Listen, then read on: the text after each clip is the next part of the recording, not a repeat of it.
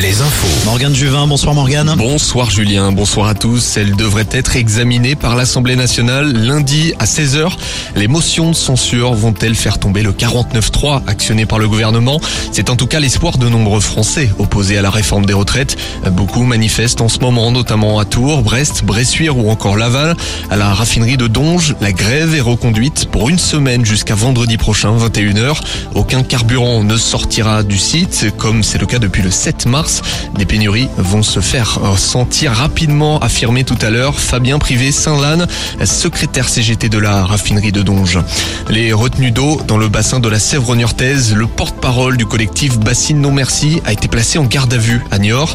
Il était entendu ce matin sur des faits commis lors de la mobilisation du 29 octobre dernier. Un rassemblement avait eu lieu à l'est du département, à Sainte-Soline. Le tribunal de Limoges a condamné ce matin un homme soupçonné d'avoir incendié cinq véhicules de la gendarmerie, des faits commis en septembre 2017. Le trentenaire écope de trois ans de prison ferme. Il envisage de faire appel. La guerre en Ukraine, Vladimir Poutine est visé par un mandat d'arrêt de la Cour pénale internationale, un mandat d'arrêt pour sa responsabilité dans des crimes de guerre perpétrés en Ukraine depuis l'invasion russe. Le président français a exprimé sur Twitter son soutien au président moldave face à, je cite, les tentatives de déstabilisation russe. La Moldavie se sent confrontée à une guerre dite hybride menée par Moscou. En Bretagne, 14 thalassos de Saint-Malo à la baie de la Baule ont décidé de se regrouper en association.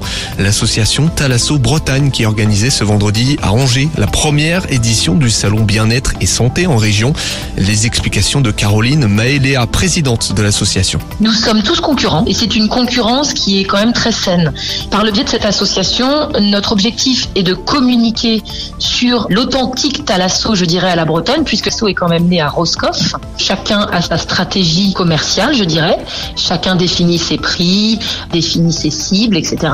Mais pour autant, il y a cette bonne entente qui nous permet d'ailleurs de temps à autre euh, de pouvoir euh, transférer euh, des contacts euh, sur un autre établissement lorsqu'on ne peut pas accueillir un groupe, par exemple. Caroline Maëléa, présidente de l'association. On passe au sport avec la Ligue 1 ce soir. Nantes joue à Lyon à 21h, un match qui servira au coach nantais de référence avant la Coupe de France. Les Nantais recevront les Lyonnais à la Beaujoire le mercredi 5 avril en demi-finale de Coupe de France. En national, plusieurs affiches. Ce soir, Concarneau-Saint-Brieuc, Orléans-Sedan et Nancy-Châteauroux.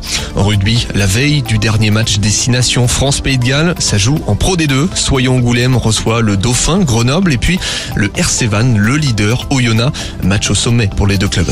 Euh, Du basket avec plusieurs matchs ce soir en Pro B. Oui, Julien Angers accueille Évreux, La Rochelle se déplace à Aix-Maurienne, Quimper à Lille et Orléans en Alsace à Souffle. Enfin en National 1, Chalon reçoit Besançon, Poitiers-Mulhouse et les Sables d'Olonne jouent à Kaisersberg.